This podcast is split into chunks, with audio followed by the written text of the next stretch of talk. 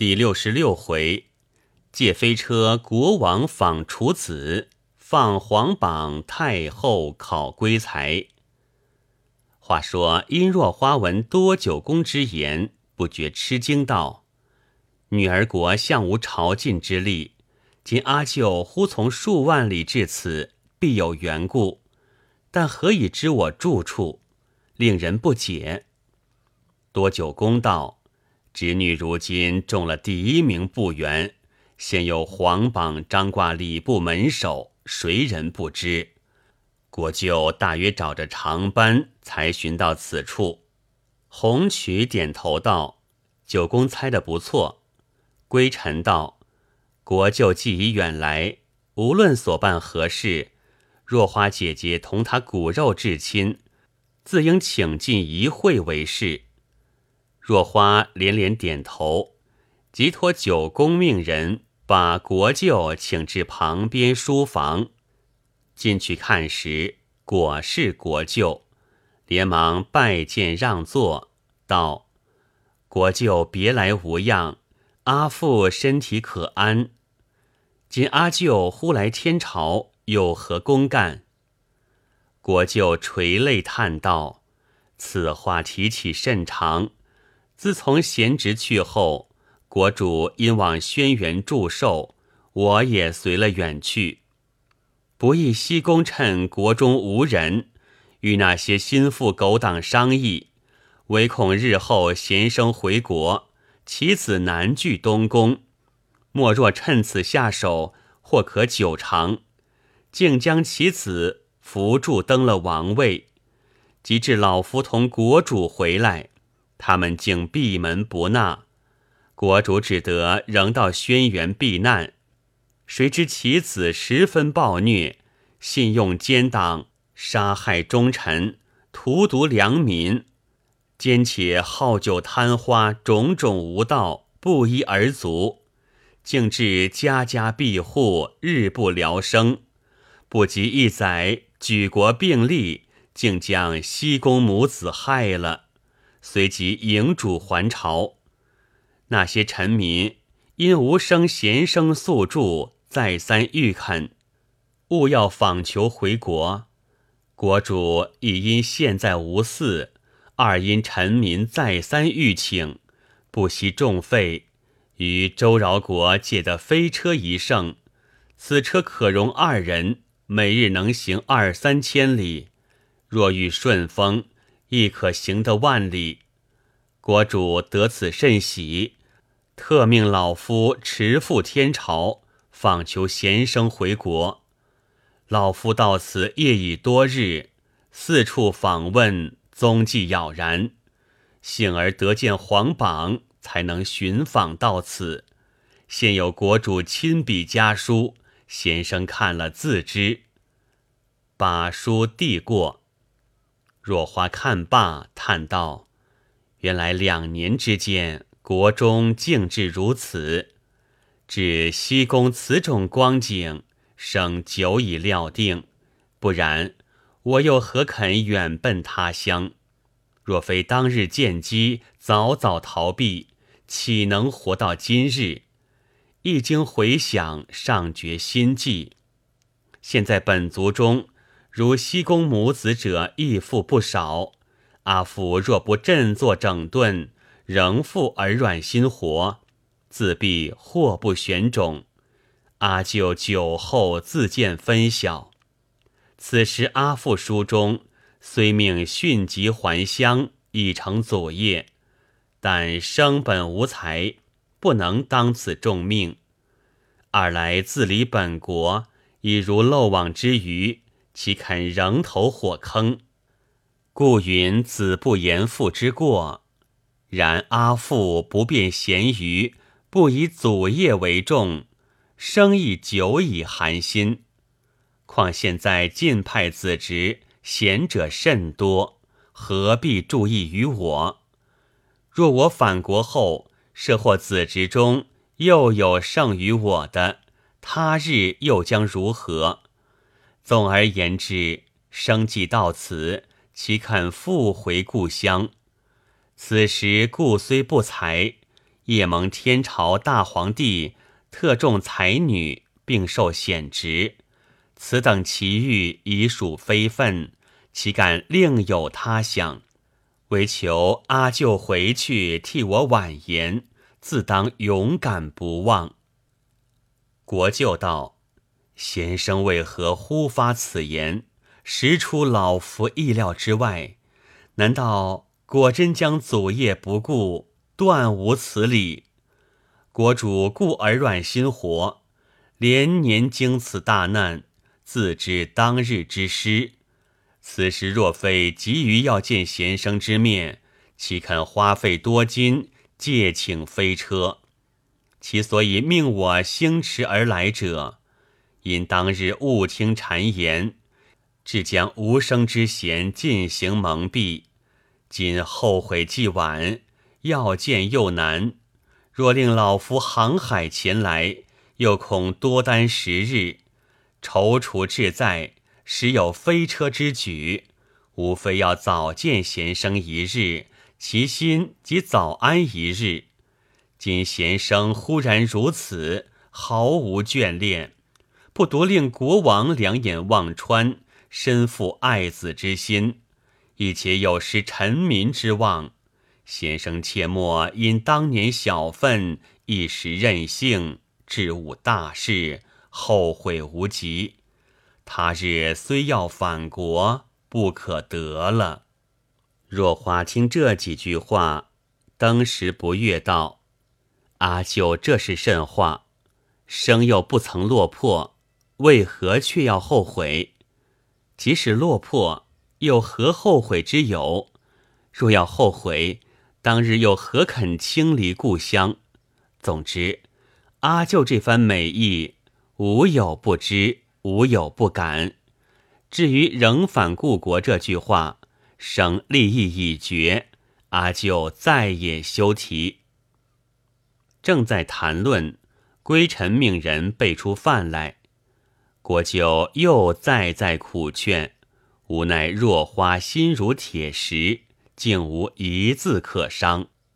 饭罢后，若花匆匆写了一封回书，给国舅看了。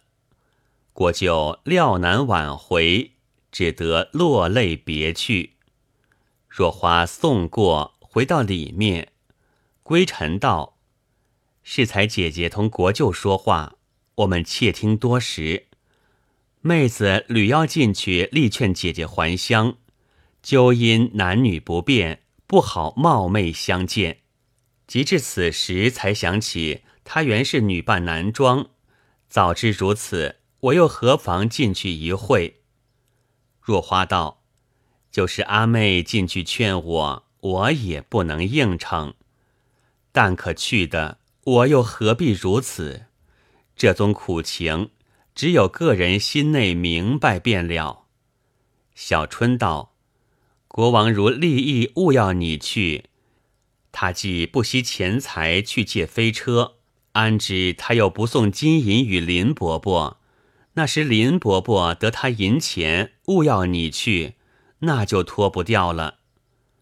若花道，就是继父叫我回去，我也不去。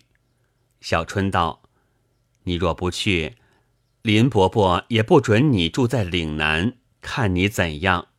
据妹子愚见，不如早早寻个婆婆家，到了要紧关头，到底有个姐夫可以照应。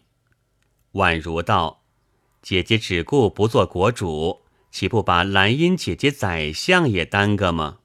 将来你们如到女儿国得了好处，俺也不想别的，只求把那飞车送俺，俺就欢喜了。”小春道：“你要飞车何用？”宛如道：“俺如得了飞车，一时要到某处，又不打尖，又不住店，来往飞快。”假如俺们今年来京，若有一二十辆飞车，路上又快又省盘费，岂不好吗？小春道：“如果都像这样，那店小二只好喝疯了。”只见资瑶差因布事得众，特来拜谢，彼此道喜，见礼让座。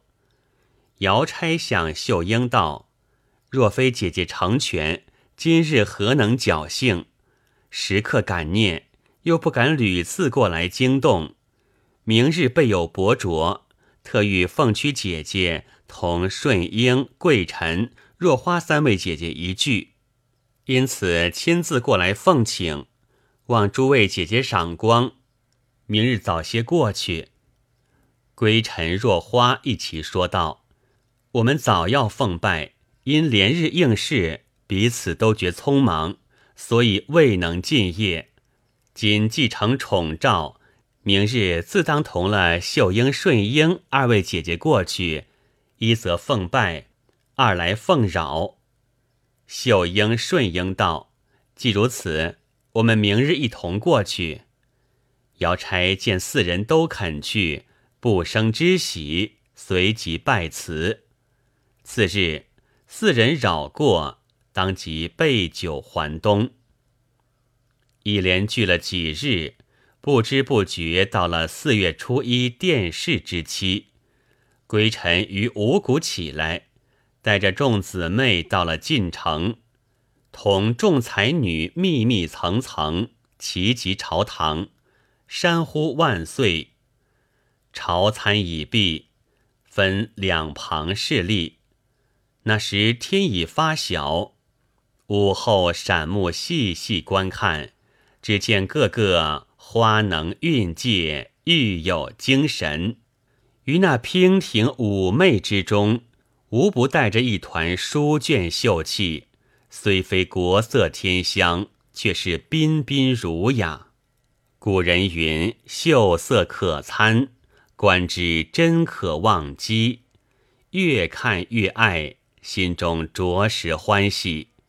因略略问了史幽叹、哀翠芳所译《玄机图》诗句的话，又将唐归臣、郭瑞征、周庆谈三人宣来问道：“你三人名字都是进时取的吗？”归臣道：“当日臣女生时。”臣女之父曾梦仙人指示，说臣女日后名标蕊榜，必须好好读书，所以臣女之父当时就替取了这个名字。国瑞征同周庆谈道，臣女之名都是去岁新进取的。武后点点头道：“你们两人名字都暗喻颂扬之意。”自然是进时取的。至于唐归臣名字，如果也是进时取的，那就错了。又将孟卞几家姊妹宣至面前看了一遍，道：“虽系姐妹，难得年纪都相仿。”又赞了几句，随即出了题。众才女俱各归位，午后也不回宫。就在偏殿进膳，到了深刻光景，众才女俱各交卷退出。原来当年唐朝举子赴过布试，向无殿试之说，自武后开了女试，才有此例。此是殿试之始。当时武后命上官婉儿帮同阅卷。所有前十名，仍命六部大臣酌定甲乙。诸臣取了唐归臣第一名殿员，殷若花第二名亚员，则于初三日五谷放榜。秦小春同林婉如这日闻得明日就要放榜，心里又是欢喜又是发愁。二人同尤秀英、田顺英同房，到晚，秀英、顺英先自睡了。小春同宛如吃了几杯酒，合衣倒在床上，想来想去，哪里睡得着？只得重复起来，坐在对面，有无话说。好容易从二更盼到三鼓，盼来盼去。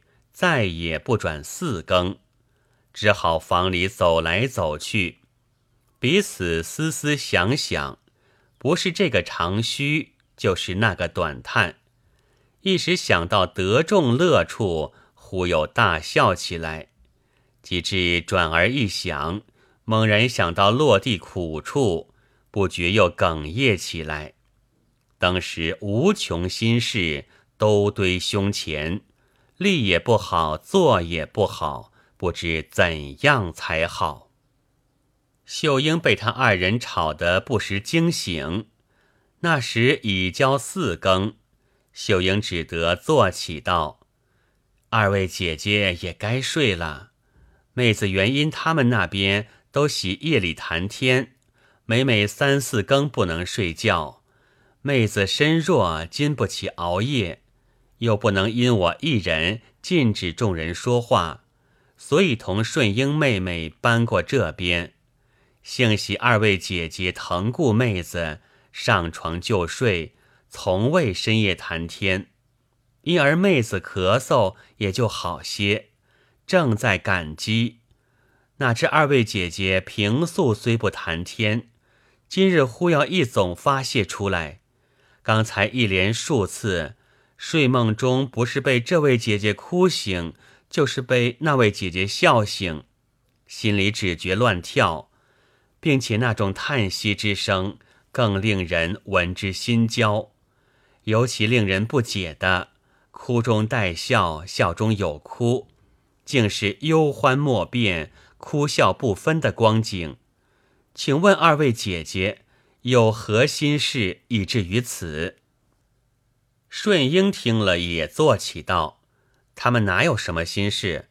不过因明日就要放榜，得失心未免过重，以致弄得忽哭忽笑，丑态百出。”秀英道：“既因放榜，为何又哭又笑呢？”顺英道：“他若昧了良心，自然要笑；设或天良发现，自然要哭了。”秀英道：“妹妹此话怎讲？”顺英道：“他既得失心重，未有不前思后想，一时想起自己文字内中怎样炼句之妙，如何吃枣之奇，不独种种超脱。”并且处处精神，愈思愈好，愈想愈妙。这宗文字末讲秦汉以后，就是孔门七十二贤也做我不过。世间哪有这等好文字？明日放榜，不是第一，定是第二。如此一想，自然欢喜要笑了。姐姐，你说这宗想头，岂非昧了良心吗？及至转而一想。文字虽佳，但某处却有字句欠妥之处，又有某处用意错谬之处。再细推求，并且还有许多比屁还臭、不能对人之处，竟是坏处多，好处少。这样文字如何能中？如此一想，自然闷恨要哭了。姐姐，你说这宗蠢夺，岂非良心发现吗？秀英道：“妹妹这话未免太过，二位姐姐断非如此。”小春道：“顺英姐姐安心要尖酸刻薄，我也不来分辨，随她说去。但秀英姐姐乃我们姐妹队中第一个贤惠人，将来去与这个刻薄鬼一同余归，哪里是她对手？”宛如道。说话过于尖酸也非佳兆。第一，先与寿数有爱，俺劝姐姐少说几句，积点寿也是好的。秀英道：“二位姐姐，你听，既已提过几遍，只怕一转五更，再要不睡，天就亮了。”宛如道：“二位姐姐只管请睡，俺们已托九公去买提名录。”他于二更去的，大约少刻就可回来。话言未毕，只听远远的一阵喧嚷，忽然响了一声大炮，震得窗棂乱动。外面仆妇丫鬟俱已起来，原来报喜人到了。宛如开了房门，小春即命丫鬟去找多九公。谁知二门锁还未开，不能出去。只听又是一声炮响，二人只急得满房乱转。小春刚命丫鬟去催钥匙，忽有大炮响了两声。宛如道：“共享四炮，这是四海升平。外面如此热闹，你们二位也该升帐了。”秀英笑道：“二位姐姐真好记性。昨日大家因意放炮，讲定二门不准开，必须报完天亮方开。怎么此时要讨钥匙，岂非反复不定吗？你听，又是一炮，共成五谷丰登。”小春道：“我只顾发急，把昨日的话也忘了。原来放炮也是昨日议的。”其中怎样讲究？此时心里发慌，也想不出。姐姐可记得？宛如道：“昨日何尝议论放炮？这是你记错了。只顾说话，接连又是三炮，这叫做大春以八百岁为春。”顺英道：“又是两响，可谓十分才气了。”秀英道。妹子只当小春姐姐记性不好，谁知宛如姐姐记性更丑。昨日议论放炮，还是你极力赞成，怎么此时倒又忘了？你听，接连又是五炮，恰好凑成鼓牌名，是关灯十五。宛如道：“究竟怎样议的？”妹子时时想不出。秀英道：“昨日公议。”如中一人，外面即放一炮；倘中店员，外面加白子炮十挂。所有报单统四报完，二门开放，方准成进。如今又是三炮，已有罗汉之数了。宛如道：若是这样，俺们四十五人需放四十五炮了。早知这样气闷，昨日绝不随同定义。若不如此。今日中一名报一名，岂不放心？如今也不知哪位先中，也不知谁还未中，叫人心里上不上下不下，不知怎样才好。此时又响了六炮，共是二十四番花信了。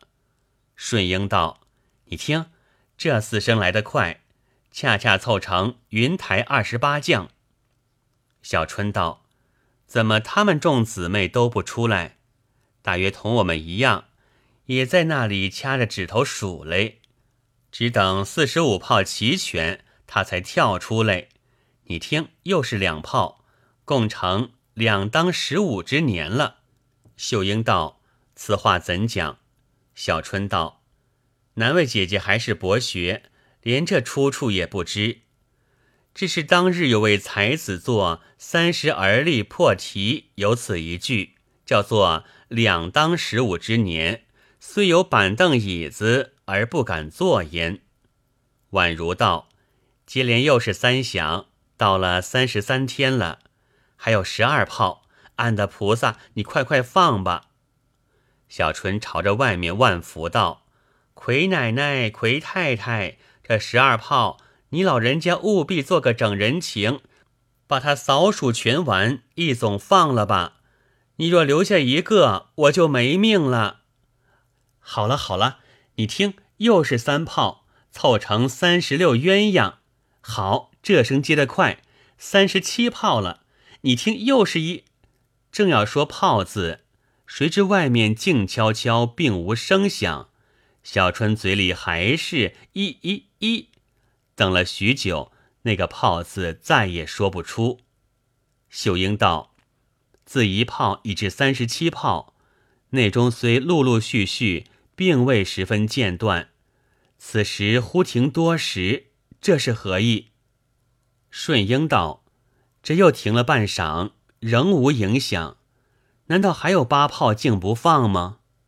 宛如道：“若果如此，可坑死俺了。”只见天已发晓，各房姊妹都已起来，仔细再听，外面鸦雀无声，不但并无炮声，连报喜的也不见了。众人这一下非同小可。秀英、顺英也收拾下床，正在梳洗。众丫鬟纷纷进来，请用点心。众才女都在厅房等候。二人穿戴完毕，来约小春、晚春一同前去。只见二人坐在椅上，面如金纸，浑身瘫软，那眼泪如断线珍珠一般直朝下滚。秀英、顺英看了，回想这八泡内不知可有自己在内，也不觉鼻酸，只得扶着二人来到厅房。众才女久已到齐，一同归坐，彼此面面相觑，个个脸如金纸，一言不发。点心拿到面前，并无一人上唇，那暗暗落泪的。不计其数，未知如何，下回分解。